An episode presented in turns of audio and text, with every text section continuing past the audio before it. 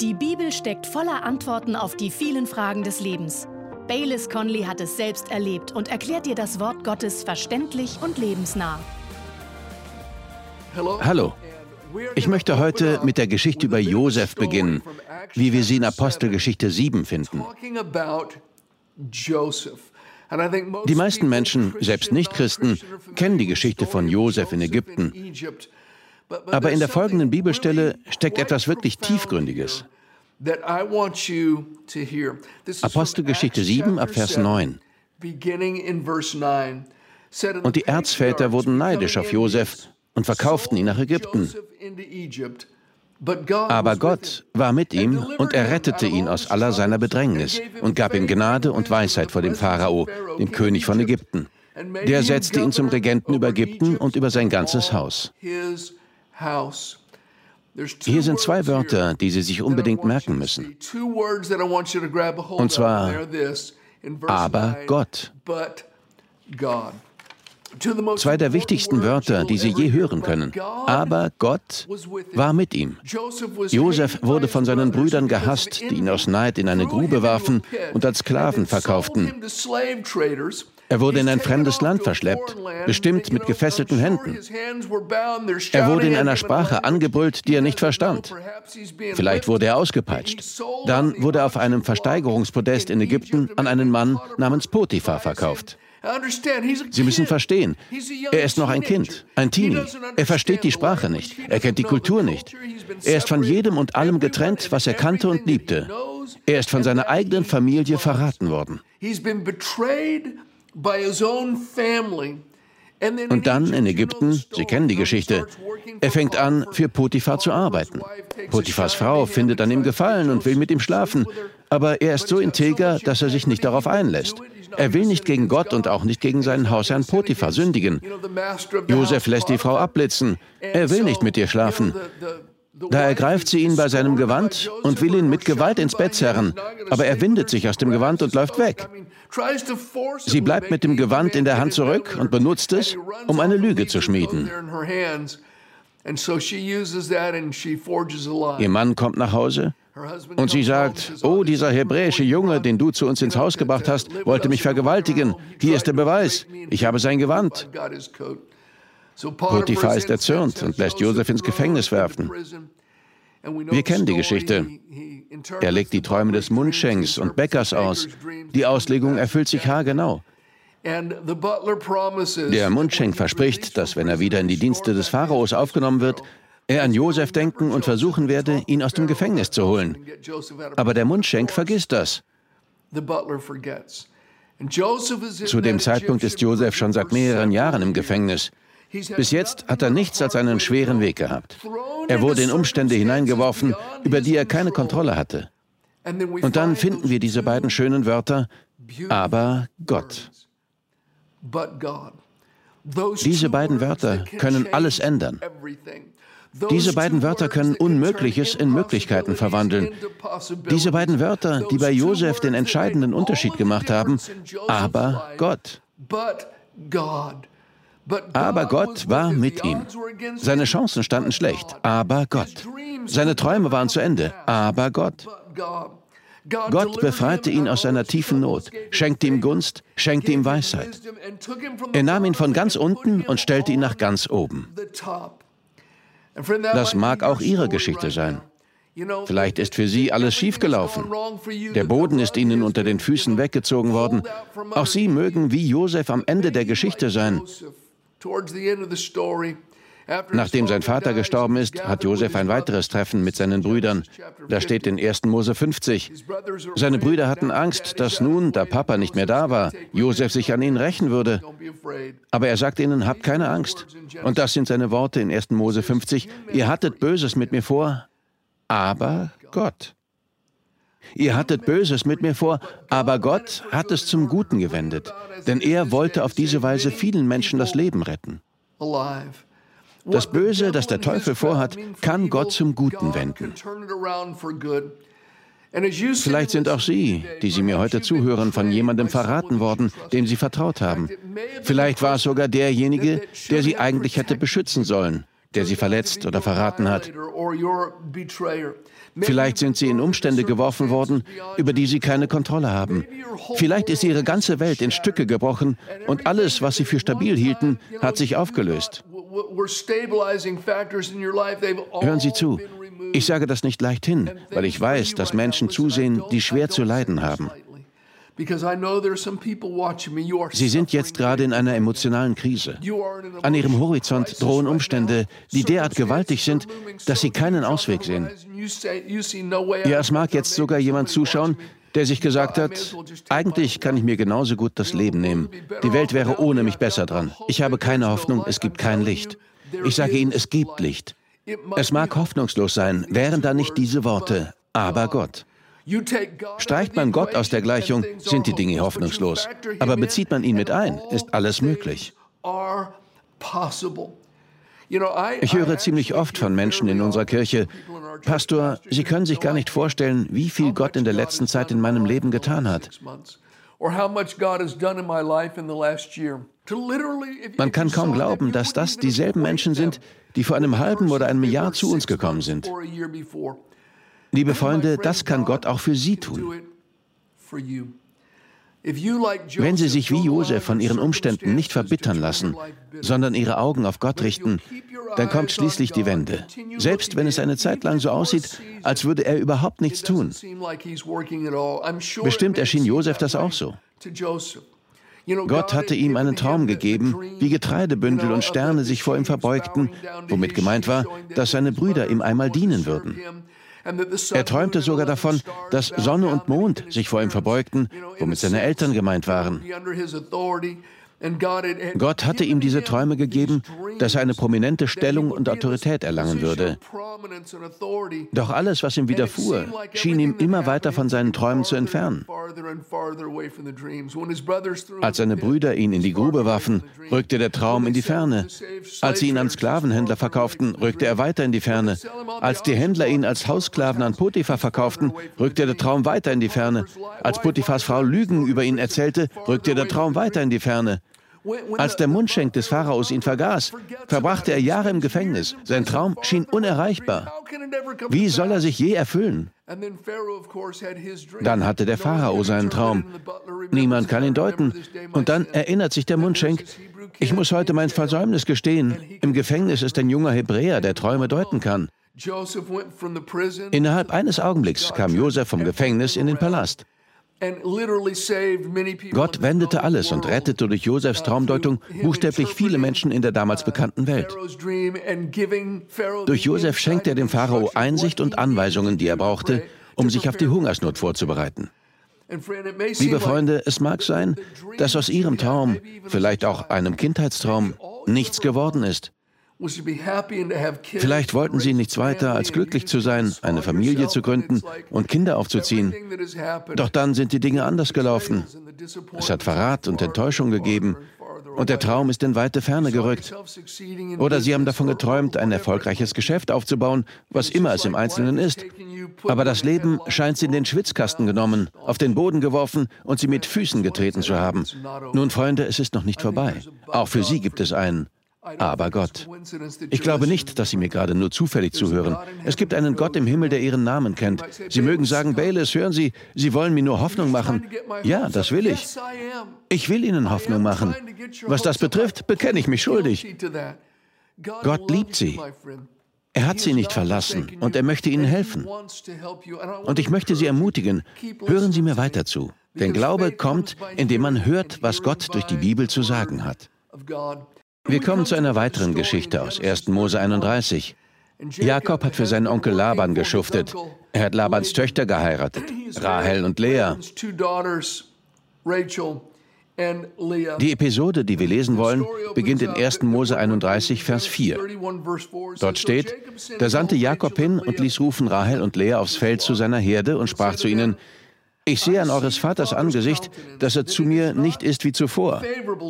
Aber der Gott meines Vaters ist mit mir gewesen. Und ihr wisst, dass ich aus allen meinen Kräften eurem Vater gedient habe. Und er hat mich getäuscht und zehnmal meinen Lohn verändert. Aber Gott hat ihm nicht gestattet, mir zu schaden. Jakob war betrogen und unfair behandelt worden.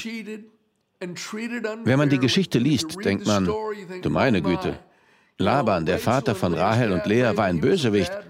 Er war ein Schwindler, ein Lügner, ein Betrüger. Und Jakob war derjenige, dem Laban übel mitspielte.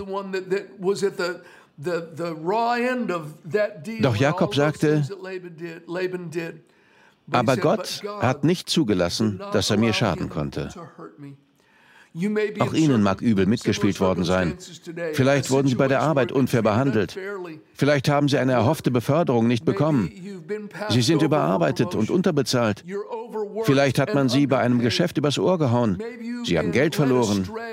Die Dinge würden ziemlich trostlos aussehen, wären da nicht diese beiden Wörter.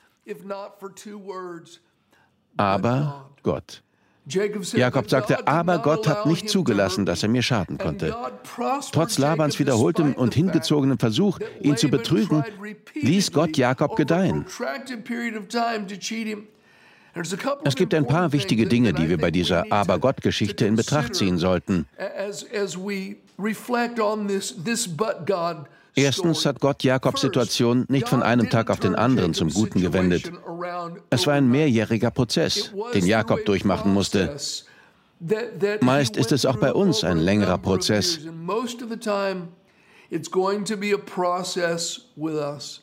Wir müssen bereit sein, uns über lange Sicht zu Gott zu halten und nicht aufzugeben. Auf dem College hatte ich einen Freund, der mir eine interessante Geschichte erzählte. Für Nicht-Amerikaner ist die Bedeutsamkeit dieser Geschichte nicht unbedingt gleich offensichtlich, aber ich will versuchen, sie zu vermitteln.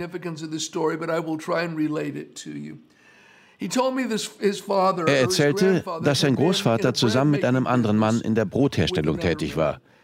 Dieser andere Mann hatte eine große Vision, dass ihr kleines Unternehmen sich national ausbreiten und Großes erreichen würde. Es ging jedoch nur langsam voran.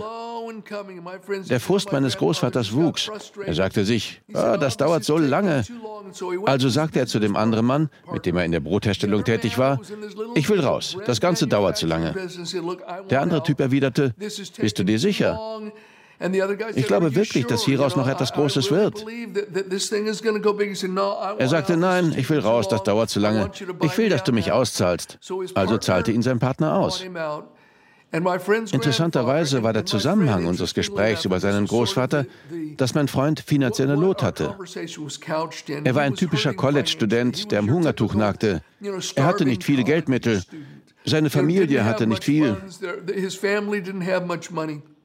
Und sein Großvater war einst der Geschäftspartner eines Brotherstellers namens Langendorf gewesen. Dieser Name sagt Ihnen vielleicht nicht viel. Selbst Amerikanern, die nicht in meinem Alter sind, sagt der Name vielleicht nichts. Aber in meiner Kindheit war der Brothersteller Lengendorf riesig. Auf so gut wie jeder Straße in den USA konnte man Laster des Unternehmens entlangfahren sehen. Er hatte riesige Fabriken, in denen Maschinen 7000 Brote pro Minute herstellen konnten. Sie erzeugten buchstäblich Millionen Brote pro Tag.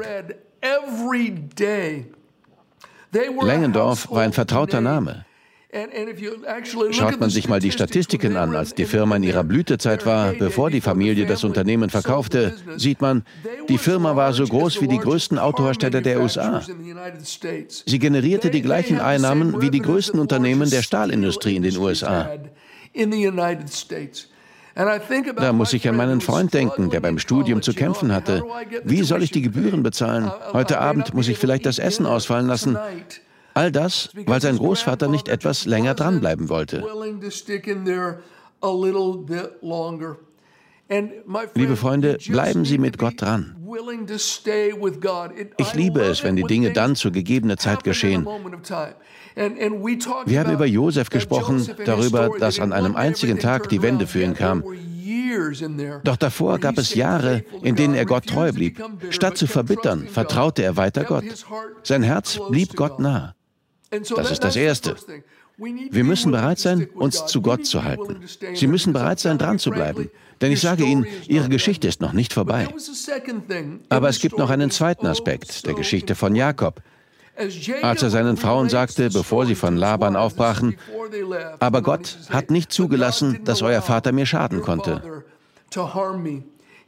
Daraufhin erzählt er ihnen nämlich den Plan, den Gott ihm gegeben hatte, um die Wende zu schaffen. Dieser Plan war auf mehrere Jahre angelegt, um die Situation zu Jakobs Gunsten zu wenden und ihm zu Wohlstand zu verhelfen.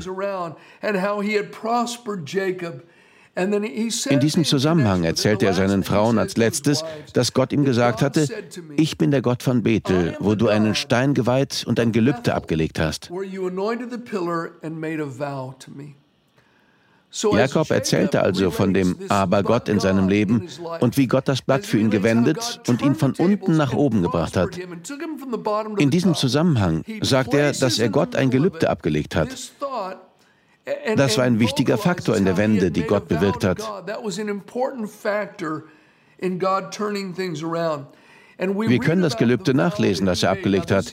Das war, als er gerade die Flucht von zu Hause ergriffen hatte und alles, was er bei sich hatte, war nichts außer einem Stock. Er musste im Freien schlafen, mit einem Stein als Kissen. Liebe Freunde, man hat es hart, wenn man einen Stein als Kissen benutzen muss. Und in dieser Lage, er war zu dem Zeitpunkt noch nicht bei Laban, legte er dieses Gelübde ab. Ich möchte es Ihnen einmal vorlesen. Und Jakob stand früh am Morgen auf und nahm den Stein, den er zu seinen Häupten gelegt hatte, und richtete ihn auf zu einem Steinmal und goss Öl oben darauf und nannte die Stätte Bethel. Vorher aber hieß die Stadt Luz, und Jakob tat ein Gelübde. Hören Sie? Und Jakob tat ein Gelübde und sprach, wird Gott mit mir sein und mich behüten auf dem Wege, den ich reise, und mir Brot zu essen geben und Kleider anzuziehen und mich mit Frieden wieder heim zu meinem Vater bringen, so soll der Herr mein Gott sein. Und dieser Stein, den ich aufgerichtet habe zu einem Steinmal, soll ein Gotteshaus werden. Und von allem, was du mir gibst, will ich dir den Zehnten geben. Er sagte, wenn Gott mich mit Frieden wieder heimbringt. Das hebräische Wort für Frieden bedeutet nicht bloß Ruhe, sondern schließt unser ganzes Sein mit ein. Geist, Seele und Leib. Alles, was zu unserem Wohlbefinden beiträgt. Es bedeutet, dass alle Bedürfnisse gedeckt sind, dass man sturmfest ist. Das ist das hebräische Wort für Frieden. Er schließt Geist, Seele und Leib mit ein. Deshalb gibt es einige Bibelübersetzungen, die das Wort mit Wohlstand übersetzen. Aber hier ist das Gelübde, das er ablegte. Herr, von allem, was du mir gibst. Wohlgemerkt, er gelobte das Gott. Alles, was er zu dem Zeitpunkt hatte, sein ganzer Lebensbesitz, war ein Stock. Herr, von allem, was du mir gibst, will ich dir den Zehnten geben. In Sprüche 3 steht, Ehre den Herrn mit deinem Gut und mit den Erstlingen all deines Einkommens, so werden deine Scheunen voll werden. Jakob gelobte Gott, dass er den Zehnten geben wolle. Der Zehnte bedeutet einfach zehn Prozent. Herr, von allem, was du mir gibst, will ich dir einen zehnten Teil zurückgeben. Er gab dieses Versprechen und dann fing er an, es zu praktizieren. Nicht erst, als die Dinge bergauf gingen, sondern auch schon, als sie ganz schlecht liefen. In den 20 Jahren, in denen er bei Laban war, gab er den Zehnten. Er ehrte Gott und gab Gott den ersten Teil von allem, was Gott ihm gab. Indem er Gott das Erste und Beste gab, zeigte er, dass Gott die erste Stelle in seinem Leben hatte. Als er dann schließlich zurück zu seinem Vater ging, kommt er nicht bloß mit seinen beiden Frauen auf Kamelen und sonst nichts. Nein, als er den Jordan wieder überquerte, sagt er zu Gott, Herr, als ich das erste Mal den Jordan überquerte, hatte ich bloß einen Stock in der Hand. Jetzt komme ich mit zwei Karawanen zurück. Er hatte Bedienstete. Er hatte Herden. Er war ein reicher Mann. Er war ein einflussreicher Mann. Er war ein gesegneter Mann.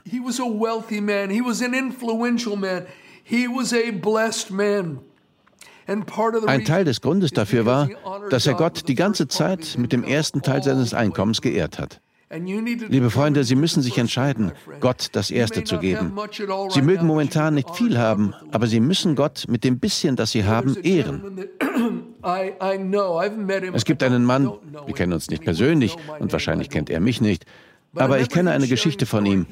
Und zwar ist er zum Teil uramerikanischer Abstammung und besuchte einige Reservate der Ureinwohner, um dort in den Kirchen zu predigen.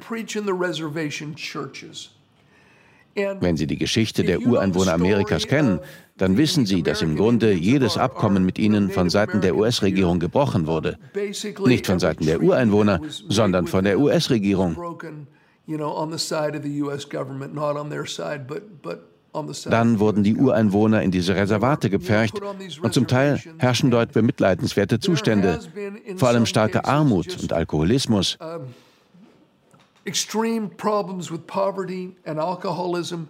Nun erzählte dieser Mann davon, wie er in den Kirchen der Reservate predigte. Er sagte, dass eine Wolke der Depression über dem Ganzen lag. Überall, wo er hinkam, hatten die Menschen mit Armut und Alkoholismus zu kämpfen. Aber, so sagte er, in einer Kirche war es anders.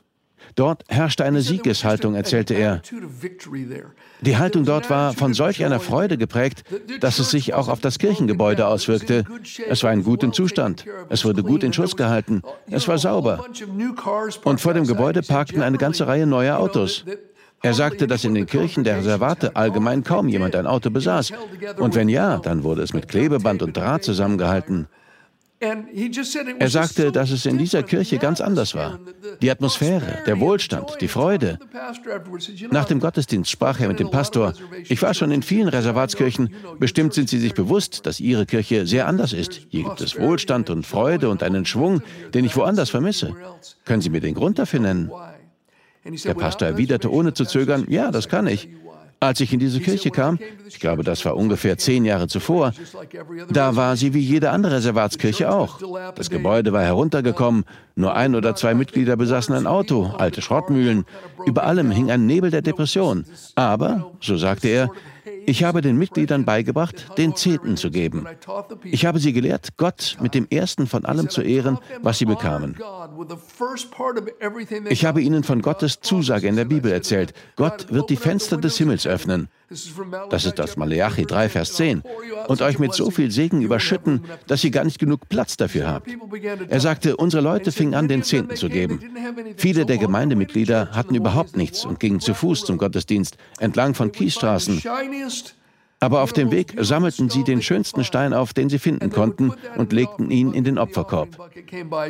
Er sagte, dass die Kirche an einigen Sonntagmorgenen als Opfer nichts vorweisen konnte als einen Eimer voller Steine. Aber die Leute fingen an, von Herzen zu geben.